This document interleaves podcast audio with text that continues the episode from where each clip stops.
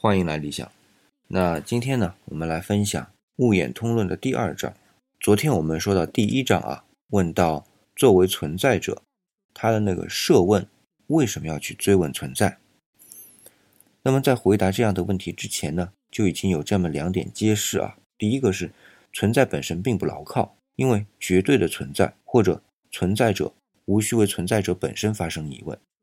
那第二，存在本身并不独立，因为绝对的存在或者存在者无需为存在本身设置对象。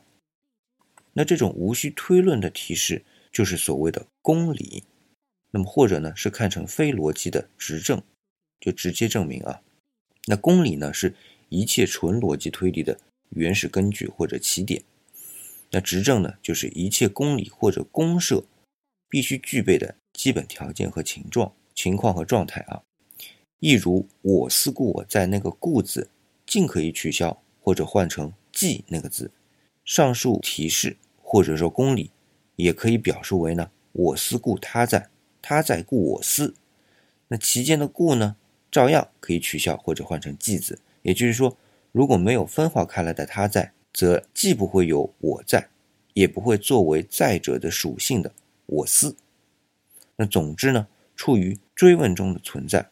无论是作为对象的存在，亦或者是作为追问者的存在啊，显然一概是相对的存在，或者啊是有限的存在者。那这既是上述问题的初步答案，也是上述问题得以追求的唯一合乎逻辑的出发点。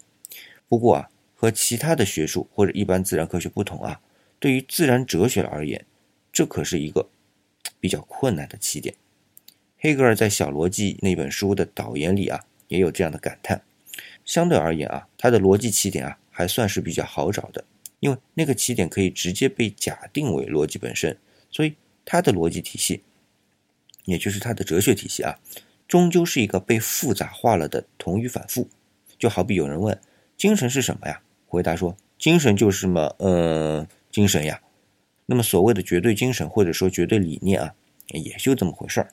那为此呢，黑格尔啊也必须将自己的出发点，也就是终点设为绝对的。那也因为这样呢，黑格尔还必须将有限存在者所不能直接企及的无限，诅咒为恶的无限。那好在黑格尔自己也承认啊，他只是在不停的兜圈子。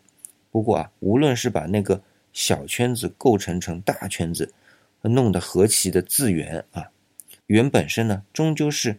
有限存在者实现自存的一种必要而又不可得的追求，而且原本身就是一个被爱因斯坦称为有限无界的有限模型而已。也就是说，黑格尔的成功之处在于，他无意间证明了辩证逻辑本身的有限结构状态。那就像爱因斯坦啊，有意要证明宇宙本身就是一个有限无界的相对存在一样。